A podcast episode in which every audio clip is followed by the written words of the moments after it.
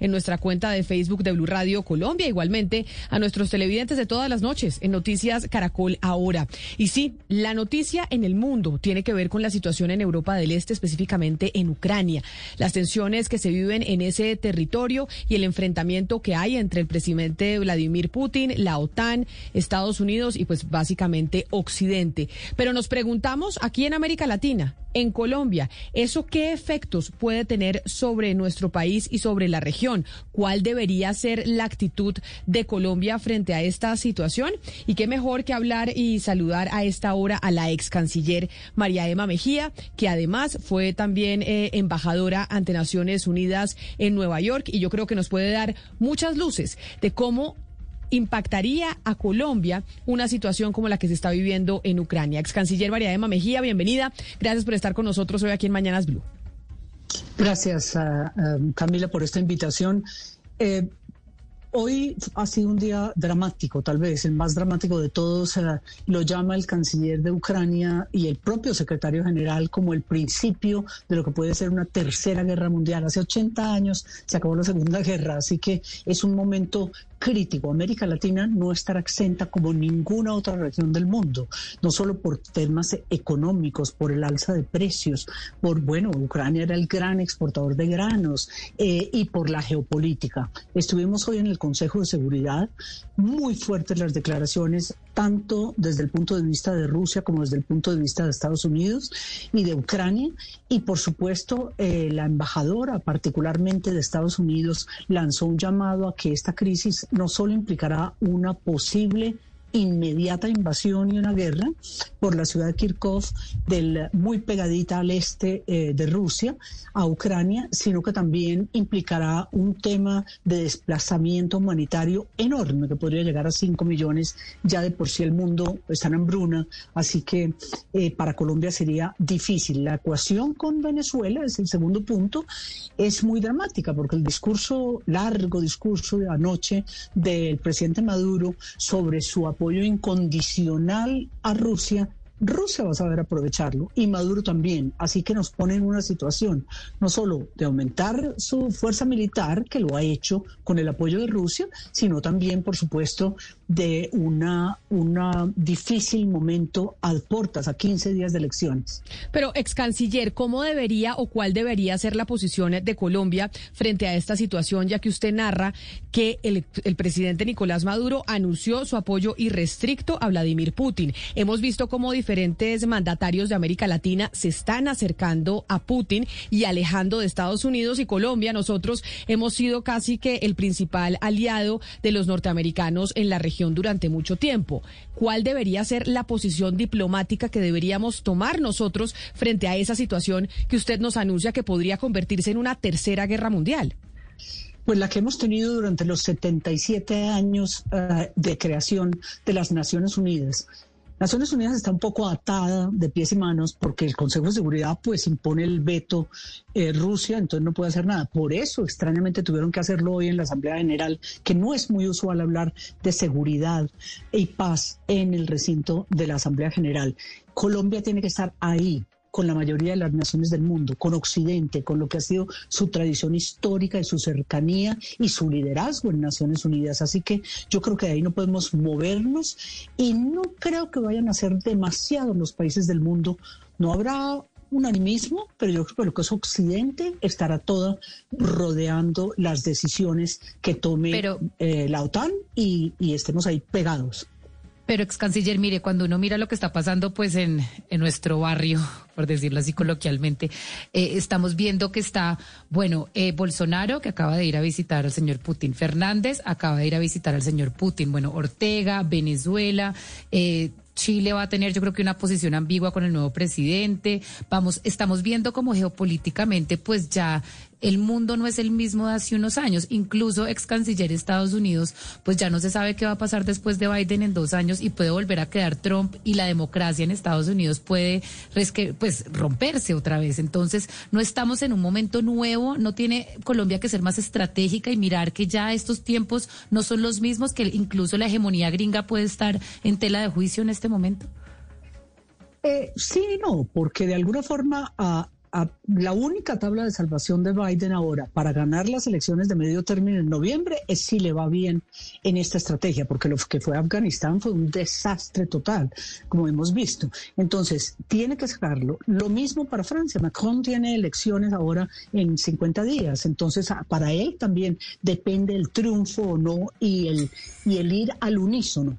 Pero definitivamente el tablero se rompió y las fichas saltaron por todos lados y habrá una nueva geopolítica. ¿Qué es una guerra en, en el 2022? Hemos tenido una guerra mundial o una guerra de este tamaño en muchísimos años, casi en siete décadas, ocho décadas. Entonces hay todo cambió y Colombia debería estar, ojalá, eh, mira, con una mirada más estratégica, pero la región también explotó en pedacitos. Entonces aquí son unos parchecitos de países, no tenemos OEA, no tenemos UNASUR, no tenemos Mercosur, ProSur prácticamente no existe, la Alianza del Pacífico tampoco. Entonces no hay con quién. Entonces no hay una estrategia diplomática porque no hemos oído más nombrar la diplomacia en estos días imposible, pero le fallamos total porque por diplomacia no vamos a arreglar este problema.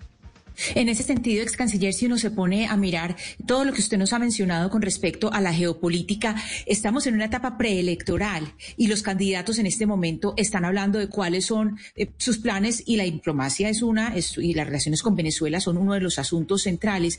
Estos discursos, ¿qué es lo que debemos mirar en estos discursos dentro de esta coyuntura? ¿Cuáles son esos factores claves en el discurso?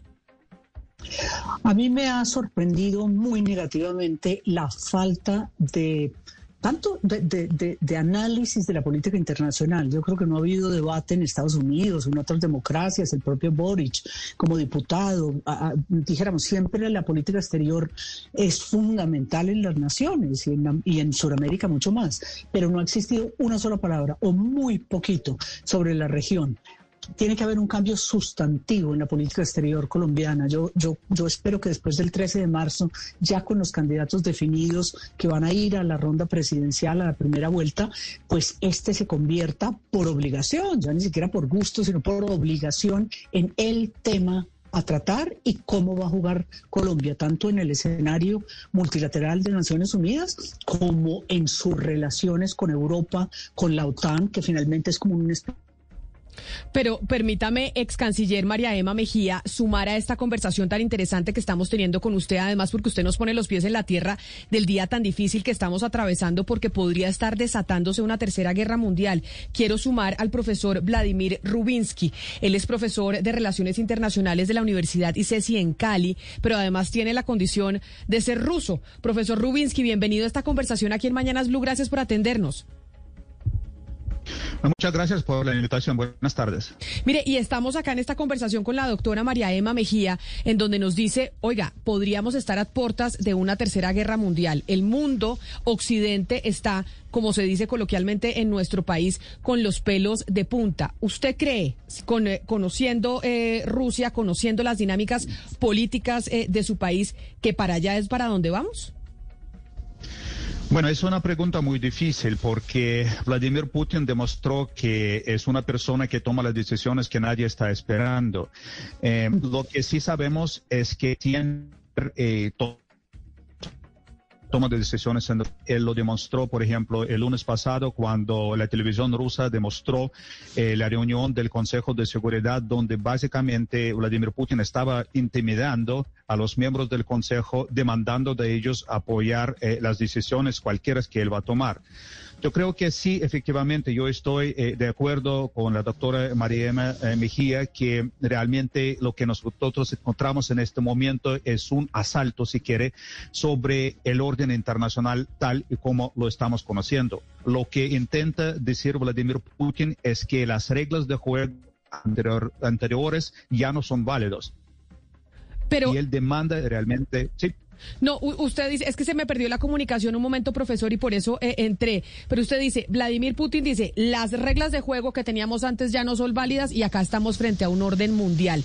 Pero sobre Colombia, sobre América Latina, lo que decía también la doctora María Emma es, acá en Colombia tenemos un, un, asunto más delicado por el discurso que dio ayer Nicolás Maduro de apoyo irrestricto a Vladimir Putin.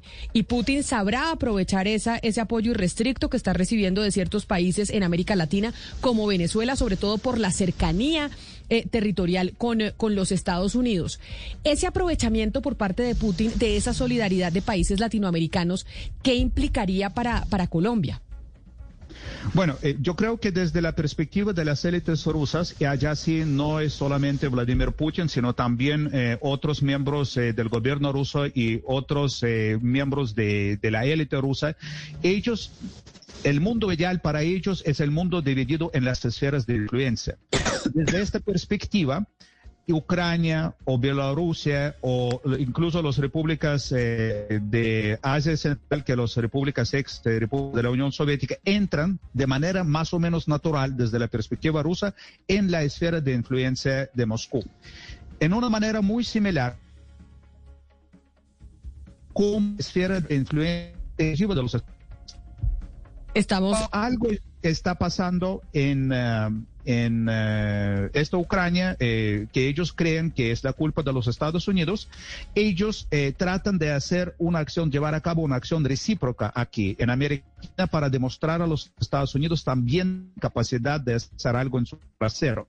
Ahora, hasta este momento, estas acciones, la mayoría de estas acciones serán realmente retóricas, simbólicas. que quiere decir que los rusos tienen potencial, tienen una idea hipotética que pueden realmente aumentar su presencia física eh, con, los, eh, con las tropas siquiera aquí, pero todavía yo no tengo ninguna evidencia que esto está pasando. La potencialidad de esto existe, pero por ahora eh, son más palabras que, que una acción tangible. Esa es la, la, gran pregunta, pues profesor, porque el gobierno nacional en Colombia sí pues está diciendo que Rusia está completamente interviniendo en la política colombiana, pero lo que estamos viendo un poco en este nuevo conflicto es que las, las viejas reglas de, de la guerra pues están desdibujando y estamos viendo cómo se usan diferentes métodos, ¿no? Yo creo que Putin quiere hacer lo que hizo cuando anexó Crimea, que es simplemente llegar, entrar, eh, conquistar territorios sin tener que hacer una guerra. También estamos viendo es, es, ese nuevo paradigma más el paradigma de la propaganda, esta, eh, esta propaganda masiva que estamos viendo por parte, por ejemplo, de Russia Today y también los ciberataques. Estamos como con tres frentes distintos de una nueva guerra. Eso podría, digamos, ser una amenaza para Colombia en Venezuela, donde desde Venezuela se pueda llegar a implementar esta, este aparato de propaganda para intervenir en, en, las elecciones o por, por ejemplo un ataque ciber, un ciberataque contra Colombia, pues no tanto una guerra ortodoxa como la conocemos, pero estas nuevas clases de guerra sí podrían ser una amenaza para el país. Yo creo que las guerras de información están, no es algo completamente nuevo, pero estamos viendo que ahora eh, los eh, protagonistas de estas guerras son los mismos presidentes. O sea, el discurso de Vladimir Putin, donde él está negando eh, el derecho de Ucrania a existir como un Estado soberano, está lleno de los hechos que no son ciertos.